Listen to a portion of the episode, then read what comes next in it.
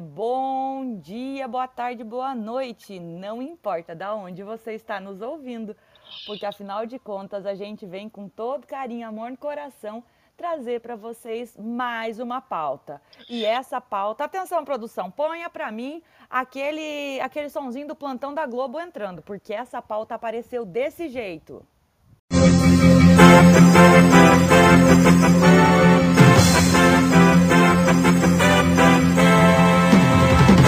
Porque todo mundo estava discutindo em um post lá no Vilarejo Materno, o nosso grupo de apoio gratuito no Facebook, um grupo fechado com todo carinho, moderado voluntariamente por diversos profissionais da área da maternidade. Lá apareceu um post que ficou na dúvida se o choro do bebê era cólica, era sinais de APLV, se era disquesia e muito mais. Então, para isso, hoje nós trazemos um plantão especial para vocês. Com ela, a nossa parceira de longa data. Ah, calma aí, eu não chamei a dona Tamires, vocês estão sentindo falta, né? Pois bem, ela está amarrada num parto há 16 horas, atendendo uma parturiente e nós vamos deixar assim, ela curtindo esse momento e na fé que logo logo ela traga o seu recado. Eu, eu sou Kelly Marf e esse Fê é de feliz demais da conta. Eu sou educadora parental, sou mãe dos geminhos Malu e Felipe já com seis anos, estudando sobre essa tal dessa parentalidade consciente, essa criação consciente há mais de sete anos e cada dia aprendendo mais um pouco. E sabe o que mais me faz aprender?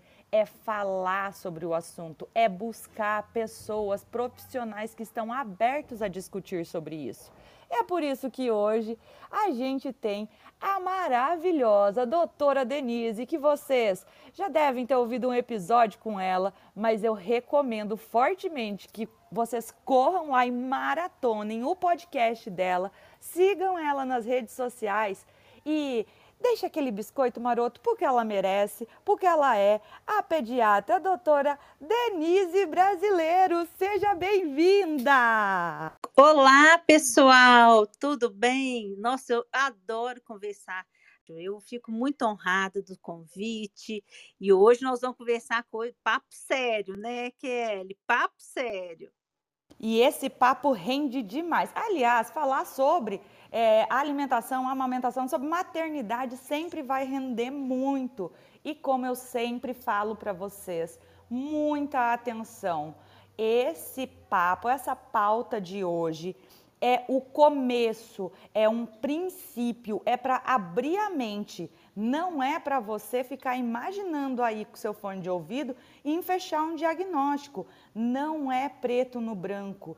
Sempre falo que são muitas camadas envolvidas e só um profissional pode verificar analisando muito mais do que algumas linhas escritas em alguma rede social ou alguma foto que você publicou, como está a saúde da sua criança. E vocês já devem ter visto em algum lugar dessa tela que hoje o assunto é cólica, APLV, disquesia. Será que o meu bebê só chora por isso?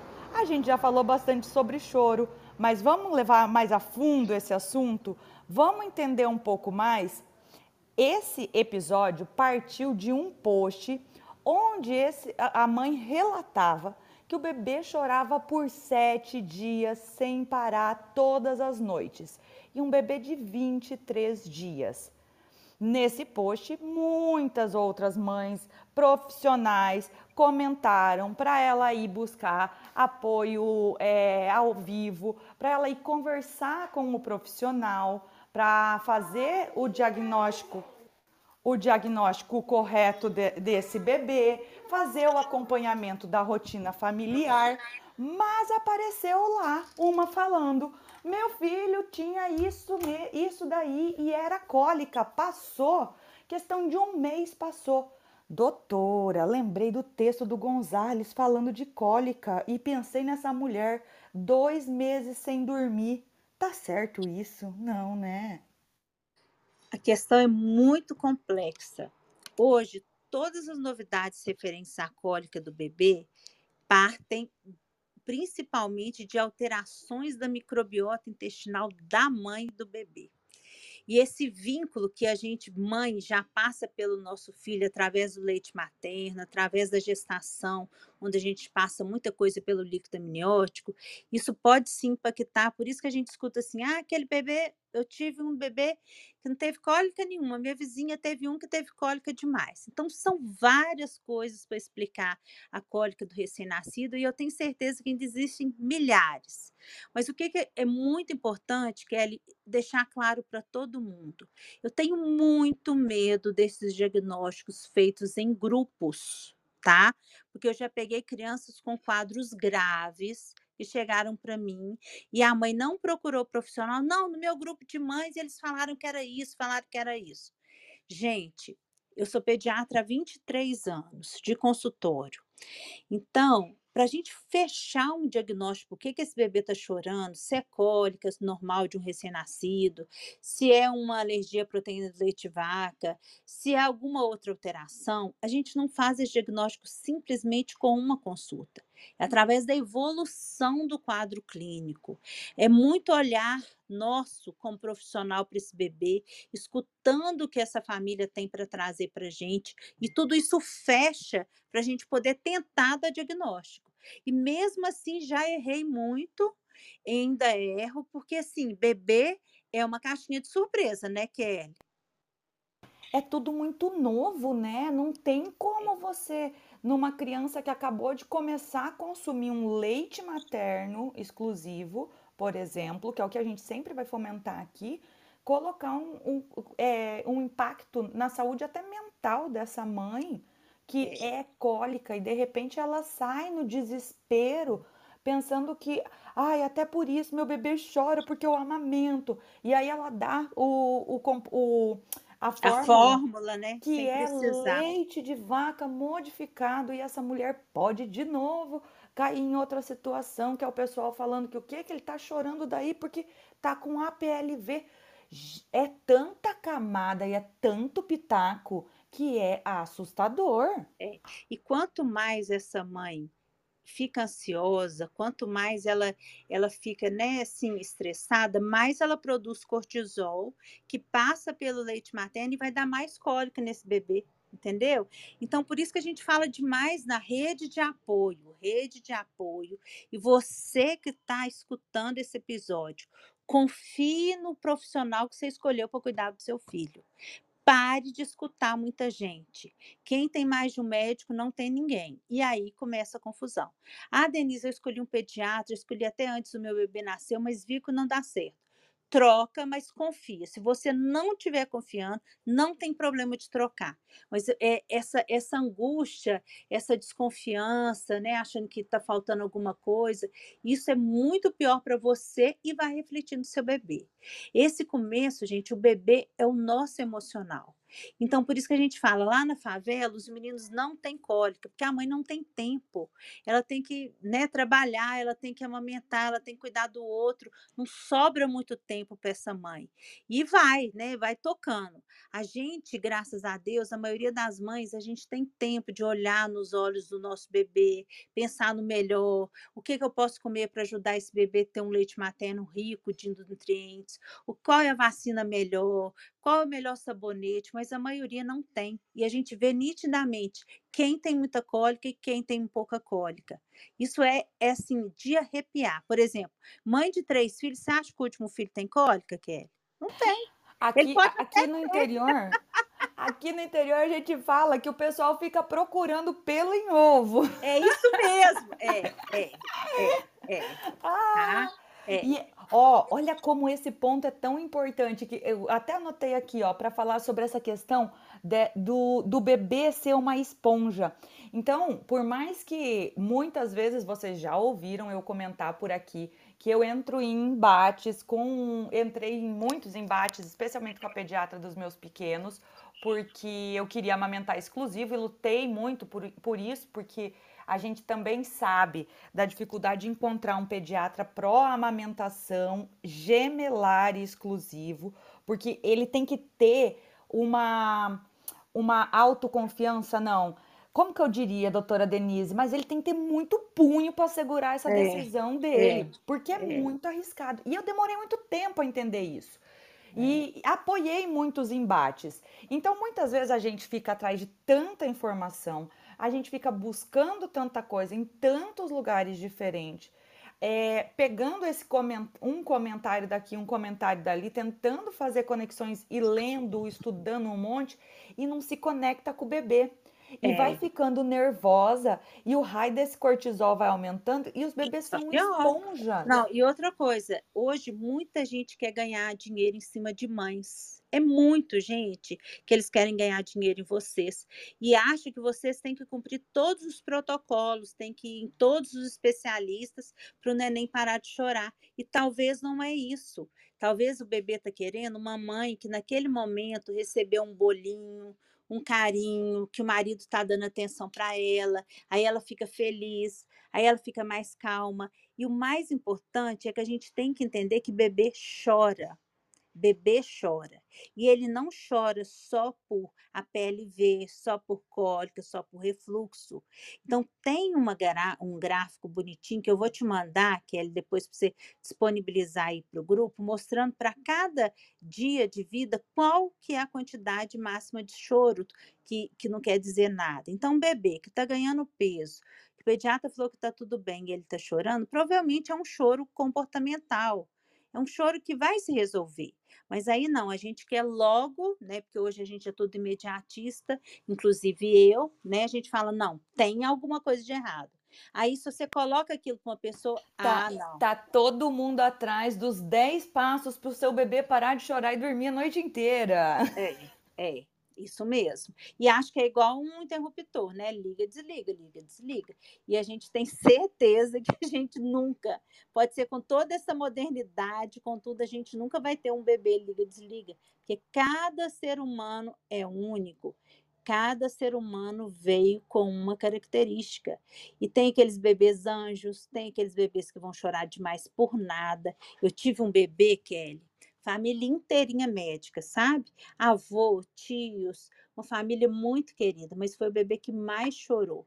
Teve um dia que esse bebê chorava tanto que eu fui na casa dele, busquei ele e a mãe e fui para um, uma médica aqui que faz um ultrassom que parece que ela vê a alma das crianças, sabe?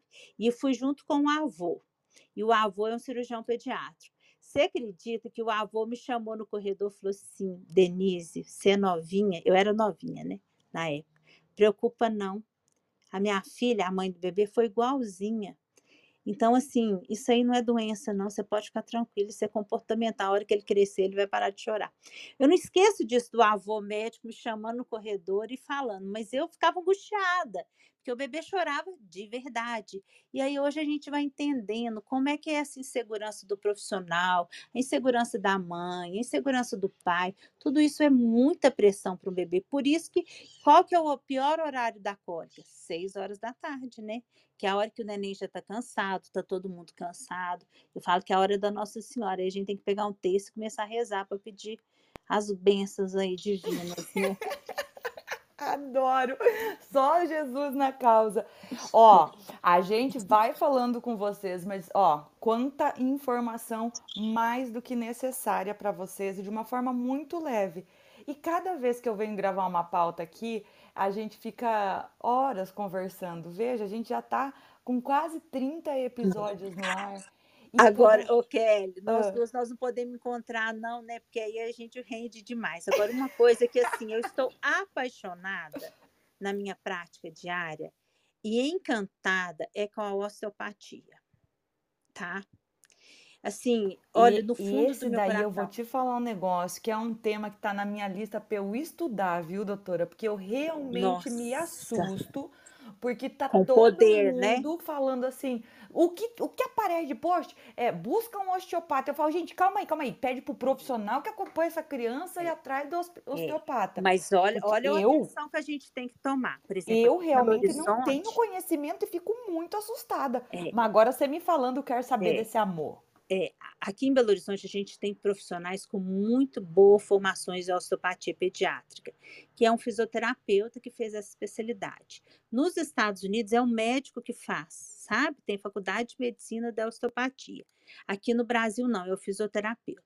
Então você antes de procurar um osteopata, você tem que ver a formação, porque existe uma formação muito bacana, não é qualquer um osteopata que que pode é, né, resolver a maioria desses transtornos, desses choros que a gente não explica. Mas assim, o profissional bom, bom, que estuda, que faz esses cursos, olha, eu cada dia eu fico com o queixo caído, sabe?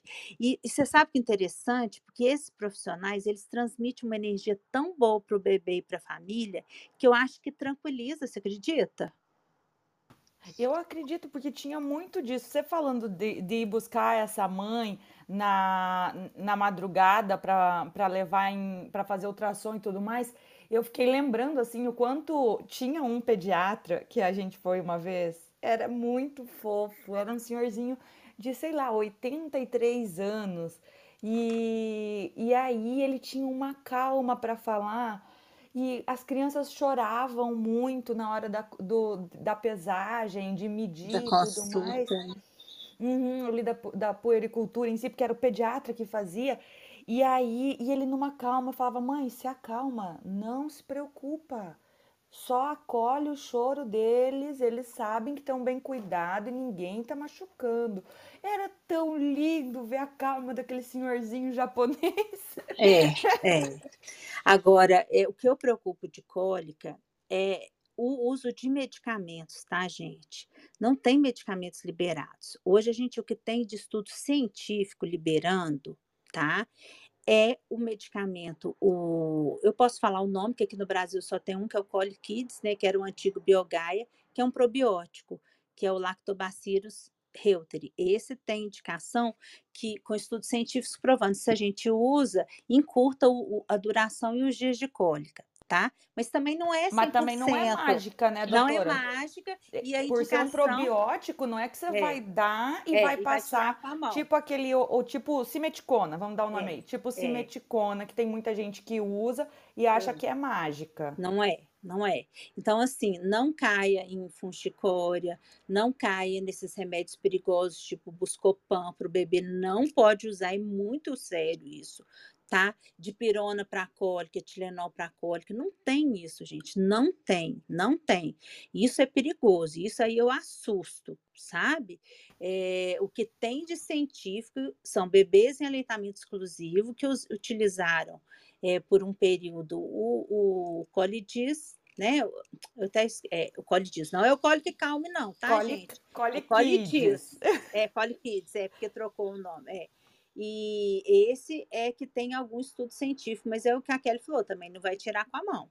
Agora, é, momentos de relaxamento, um banho relaxante, a hora que o neném estiver chorando demais, pôr ele no carro para sair, para dar voltinha, é, não deixar a roupa apertada, posicionar ele grudadinho no nosso corpo. Isso tudo ajuda a amenizar e não ser aquele choro.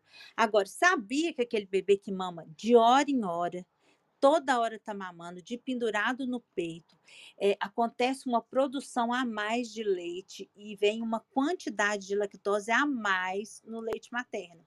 E aí ele pode chorar. Você sabe entendeu? que eu tô para fazer um texto mas é um texto treta, então por isso que vai ser texto, que é para não botar minha cara e levar na cara de apanhar mesmo, para falar sobre livre demanda. Porque o que eu percebo cada vez mais é que quem está muito na luta da livre demanda, e eu passei por isso, tá? Então, assim, é um auto-julgamento a mim mesma, mas parte de um processo de aprendizado.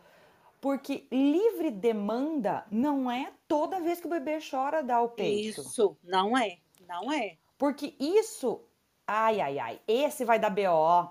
Isso é quase substituir o peito pela chupeta, gente. A chupeta é, pelo peito. Então, é. assim, do, de tudo que eu venho lendo, é. é. cada vez eu penso mais sobre a necessidade dessas mulheres compreenderem, especialmente as, de, as mães de primeira viagem, é. entenderem o que é livre demanda. E vira uma bola de neve. Então, por exemplo, 8 horas da manhã o bebê mamou, 8, é, 8 e 40 é, 8 e meia ele mais ou menos parou de mamar. Quando foi 9 10 começou a chorar, foi mamar de novo. Aí distende o estômago, ele fica com dor, ele mexe a boquinha, porque quando o bebê tá com dor, ele quer mamar, e aí cai mais leite, aí vira uma bola de neve, começa a vomitar, aí vem diagnóstico de refluxo, vem diagnóstico de APLV porque tá vomitando, todo mundo fica chorando, todo mundo nervoso, acabou com esse bebê, entendeu?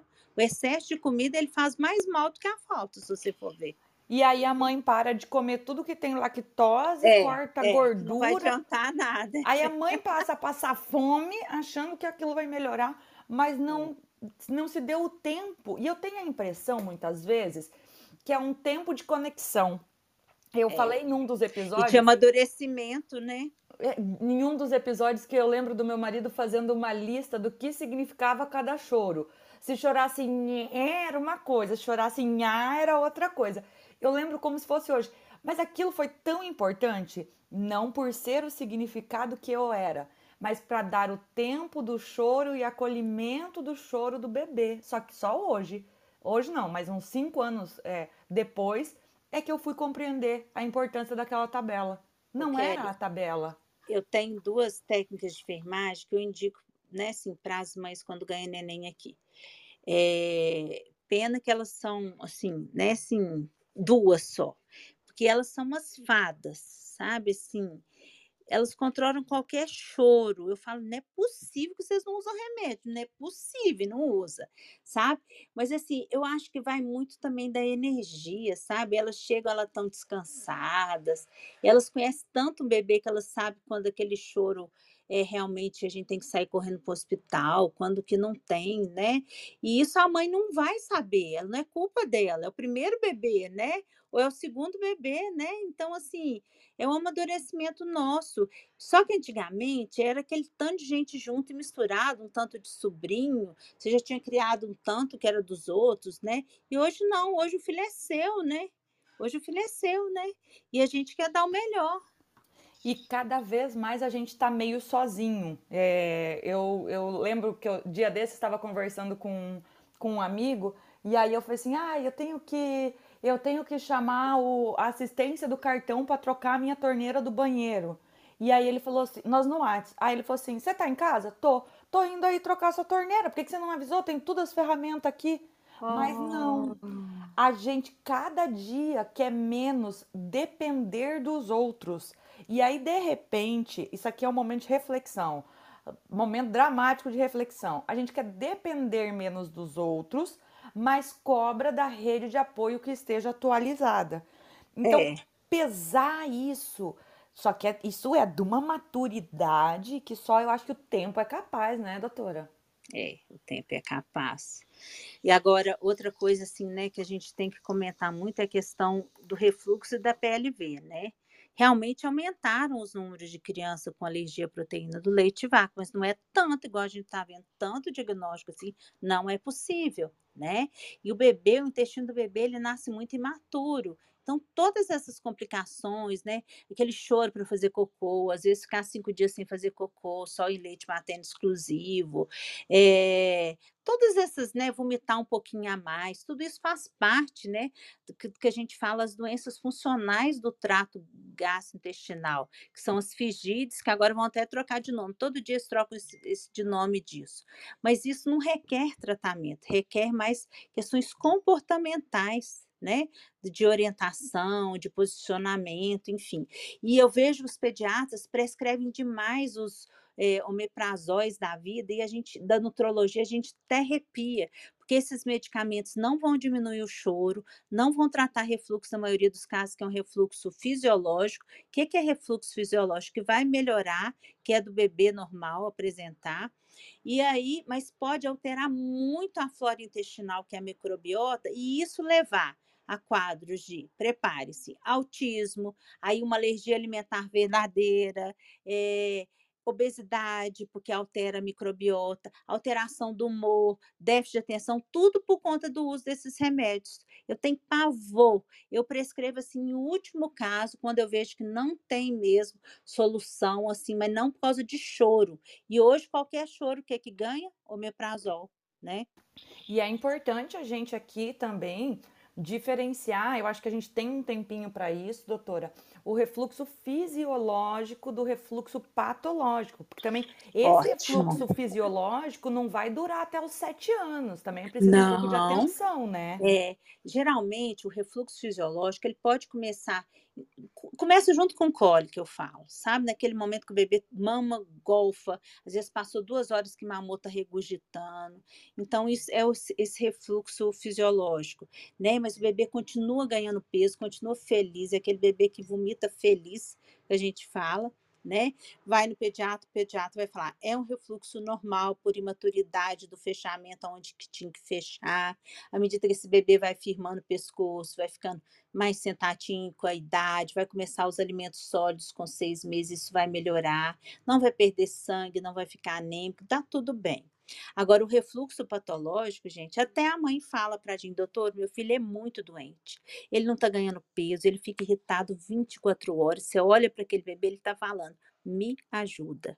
Então, mais uma vez, quem dá o diagnóstico é o pediatra, o gastropediatra, mas é o médico que está acompanhando esse bebê, de preferência desde o nascimento. Por isso que é importante a gente ter esse acompanhamento com o mesmo profissional. Né? E esse refluxo patológico aí vai necessitar de várias coisas. A gente começa primeiro pensando numa alergia à proteína do leite de vaca, aí a gente faz a suspensão. Se não deu certo, a gente começa com, se tiver com uma forma, uma forma espessada, anti-refluxo, e aí depois a gente pensa num tratamento com os omeprazóis, ou tem casos que precisa de cirurgia, mas são casos muito raros, a maioria são aqueles casos que a criança tem alguma paralisia cerebral, ou está numa gastrostomia, então não é simples, mas 90% do nosso refluxo é fisiológico. E um caso legal que eu não posso deixar de chamar a atenção de vocês é o seguinte: tem bebê que nunca vomitou e começa a vomitar com quatro meses. E vomitar com quatro meses é normal, tem um ou dois vômitos que o bebê mama nervoso. Vocês já viram? Quando é que o neném de quatro meses mama? Se qualquer barulhinho para, né? Qualquer barulhinho para e vai olhar. E aí, de noite, ele não vomita, porque ele ma- vomi- mama e dorme, né? Agora, de dia, ele quer interagir, né? E aí, depois, com um ano, tudo melhora. Essa criança para de vomitar, porque está andando, está em pé, né? Com a introdução alimentar também já diminui muito os vômitos, que aí vai receber os alimentos mais sólidos, né? Que diminui essa chance de refluxo. Mas, assim, gente, foge de remédio para refluxo fisiológico. Não vá eh, receitar, eh, pedir esses remédios, porque às vezes a mãe chega até pedindo para receitar, ah, mas a minha vizinha usa, a minha irmã usou no filho e melhorou. Não, não, esses medicamentos não diminuem o choro de bebê relacionado a refluxo. E é interessante que você estava falando antes que vai mudando o nome de várias, de várias coisas. E aí eu lembrei quando, quando há cinco anos atrás, né, que eles eram pequenos, seis anos atrás que eles eram pequeninos, é, a moda, hoje a moda é falar que é disquesia, a É, moda na época era falar que era refluxo oculto. que não falava, existe, né? falava, mas meu Deus do céu, da onde surgiu isso? E eu procurava estudo e eu não achava. Como é que É, nomearam isso? é. E nem existe nessa idade de bebê, não tem refluxo oculto, É, não. É muito diferente. é, ó, É. então a gente já passou aqui. Ah, a gente tem que falar um pouquinho rapidinho. Você falou aqui sobre a questão da, da APLV, mas também a gente sabe que a- da investigação da APLV, a gente sabe que no Brasil os nossos índices de amamentação exclusiva são baixíssimos, em que pese estarem melhorando e tudo mais, mas a gente também prestar um pouco de atenção quanto a, a, a, incis- a incisão, não, dar fórmula para o bebê já no primeiro dia de vida também, é, o, o, o risco que isso Muito corre grande, muito de, grande. de depois. Sensibilização. Isso. É, e a primeira, a primeira semana de vida é crítica, tá, gente? Não tem um protocolo ainda, mas logo, logo eu acho que o protocolo vai ser, se precisar de fórmula na primeira semana, que seja uma forma hidrolisada, totalmente hidrolisada. A gente fala extensamente hidrolisada, uma fórmula de aminoácido. Isso não é protocolo ainda. Mas os últimos congressos internacionais que eu fiz, eu faço pelo menos uns três por ano, e já está sendo comentado, porque a primeiras, a primeira semana, principalmente, mas a gente pode até prolongar um pouquinho mais, os primeiros 15 dias, se recebe alguma fórmula, faz essa sensibilização à proteína do leite de vaca, aumentando o risco de desenvolver a PLV, né? É, porque é um cuidado que parece. A gente já falou aqui sobre o tamanho do estômago logo que nasce, do bebezinho e tudo mais. Mas olha a quantidade de detalhes que vai impactando lá para frente da vida desse serzinho. E eu tô um pouco assustada que você falou sobre a questão de medicamentos, da microbiota da, disso estar tá envolvido com. Eu vou dar uma aula essa semana para uma pós-graduação e eu acabei de fazer essa aula essa semana sobre micronutrientes, que são as vitaminas e os minerais. E as crianças que usam esses medicamentos de refluxo, que são os inibidores da bomba de próton, né, os omeprazóis, que hoje tem vários nomes aí no mercado, eles alteram a não só microbiota, eles alteram a absorção de muitas vitaminas e nutrientes. Então a gente acha, por exemplo, que ah, não, meu filho consome carne direitinho, então a B12 dele está ok. Não tá não, se usar esse remédio crônico, a gente tem que dosar com mais frequência os níveis sanguíneos, que a absorção não é assim, tomou, absorveu, entendeu? Olha que sensacional, é. gente. Ô, Kelly, eu vou te falar uma coisa. Eu, cada dia no meu dia a dia, eu uso menos remédio para os meus pacientes sabe? Às vezes a gente é até mal interpretada, a família não gosta porque ela vai em busca de um remédio, mas eu tento conscientizar muito, sabe? Passar uma segurança, mostrar por que, que eu tenho a segurança de não prescrever o remédio, tá? Porque a gente sabe dos, né, do impacto agora e o impacto depois, né? É louco, né? Porque a gente vive numa cultura de medicina curativa e não preventiva. Só que nesse curativo entra sempre a medicalização. É. E aí você acaba entrando em várias teorias malucas que eu não vou agora me delongar sobre isso. Por quê? Porque ainda falta a gente falar do, do pop-up do momento, a trend do momento, disquesia. Então tá, então meu filho tava lá chorando, eu entendi o raio da cólica, eu entendi o raio da PLV, eu entendi é, o que mais que nós tinha falado, que eu esqueci, a PLV refluxo. cólica, refluxo. Agora eu quero saber, doutora, me falar que é disquesia. Então é disquesia agora.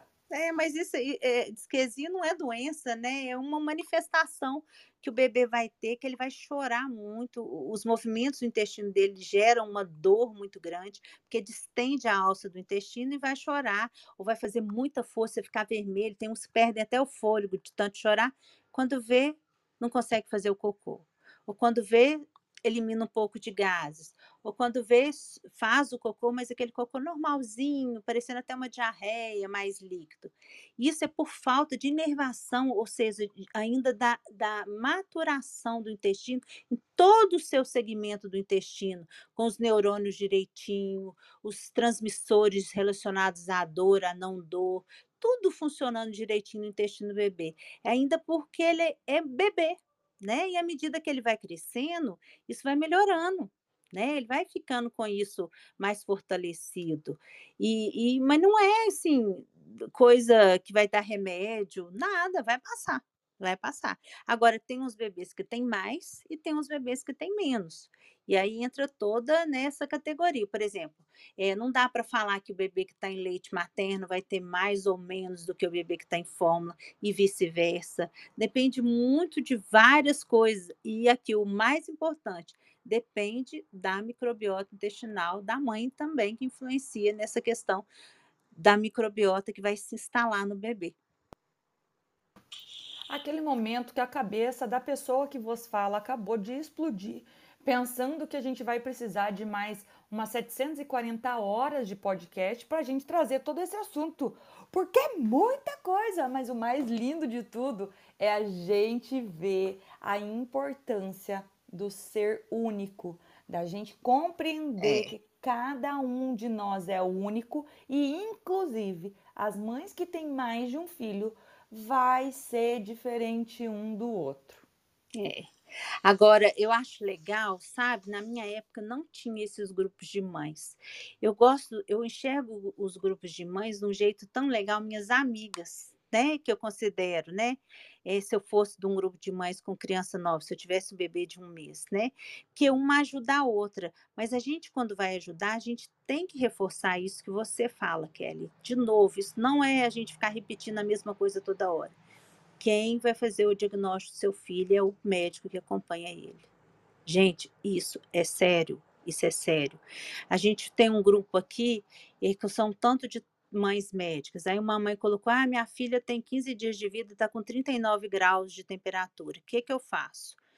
A gente sabe que bebê recém-nascido com febre é indicação de internar, fazer um tanto de exame, inclusive o líquido da medula, e a gente não pode perder uma hora de tempo, que a gente pode depois ter um quadros graves. Quer dizer, essa mãe jogou no grupo uma coisa que ela tinha que ter ligado pela primeira vez para o pediatra dela, né? E o pediatra falava, vai direto para o hospital. Aí uma falou assim: ah, não, espera, não sei o quê. Quando veio, eu, eu vi aquilo no grupo, eu quase dei um pulo, né? Falei, gente do céu, hospital agora. Quer dizer, cada profissional, cada especialidade cuida de uma coisa. Um clínico não sabe cuidar de uma criança e eu não sei cuidar de um adulto né?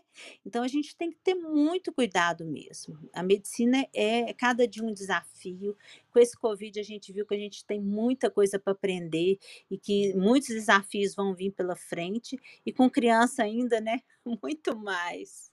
E eu vou te falar uma coisa, com esse Covid tem um negócio, gente, que eu mudei muito na minha vida.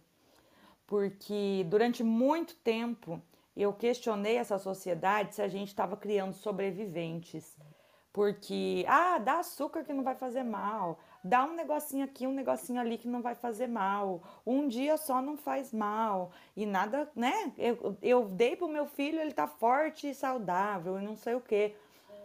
E agora, nesse momento, eu sinto que somos todos sobreviventes e mais do que nunca é preciso a gente como profissional de atenção à mulher, falar sobre isso, sobre tratar essa, essa família de um jeito diferente. Porque se você está ouvindo esse podcast por volta aqui de março de 2022, depois de dois anos de pandemia que a gente está vivendo, de isolamento social, de falta de ir para a escola, de as crianças terem contato com outro serzinho, tem criança na, que nasceu na pandemia que não sabe o que é um sorriso sem máscara. É. Então vamos ter mais leveza com isso. É, vamos sim. Ai, então é isso. Meu Deus do céu. Ó, como sempre falo, isso aqui é o começo, meu povo. A partir daqui, vocês fiquem à vontade. Pode me procurar, pode procurar a doutora e vamos continuar a troca de informações é muito importante. É muito importante que a gente busque. Se uma pulga apareceu aí na sua orelha, veja, veja o que te incomoda. Não desespera, não sai lendo um milhão de estudos diferentes é. buscando todas as possibilidades de resposta daquilo. É. Troque informação com o seu pediatra, com o profissional que te acompanha, o seu GO, se você está com algum problema, se você precisa, de repente, buscar um apoio é, de psicólogo, psiquiatra, vá em busca. Não fique parado, movimente-se, mas não não sofra de obesidade mental buscando a solução para o problema. É muito mais fácil quando a gente está junto com mais gente. É por isso que eu tenho a doutora Denise aqui para me ajudar, porque fica mais lindo com você aqui. Obrigada, oh, doutora. Gente, muito obrigada, estou à disposição. E qualquer dúvida pode entrar em contato comigo, viu, gente? Um beijo para todo mundo. Então é isso, meus amores. Vamos encerrando mais uma pauta neste dia lindão do mundo. Lembrando que a gente falou aqui sobre muitos assuntos, Todas as nossas redes sociais estão aqui na descrição desse podcast.